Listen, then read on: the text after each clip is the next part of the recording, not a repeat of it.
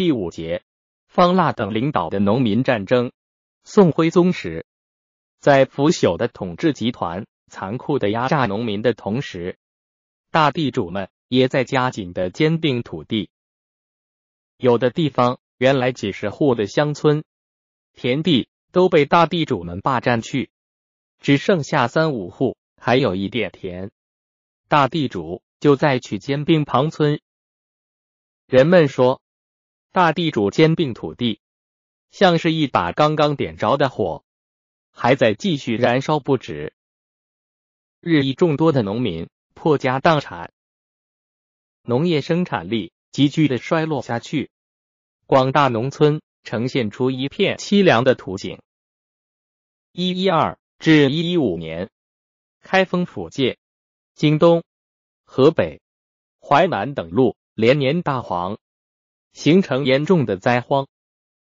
一一一七年，黄河又在河间、沧州决口，一百多万人被淹死。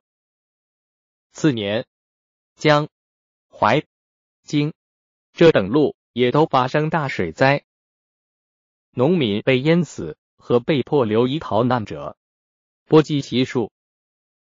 受到连年灾荒的地区。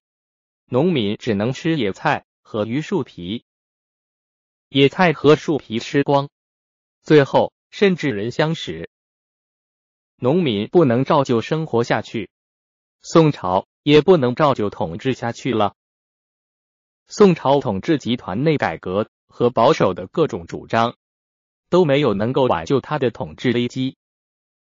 王安石变法，企图依靠宋朝皇帝的力量去打击大地主。大商人，结果在大地主、大商人和保守派官僚们的进攻中遭到失败。广大农民走上另一条道路，即依靠自己的力量，拿起武器，向地主阶级展开拼死的斗争，去推翻宋朝的腐朽统治。下面是徽宗统治时期一些规模较大的农民起义。和农民战争。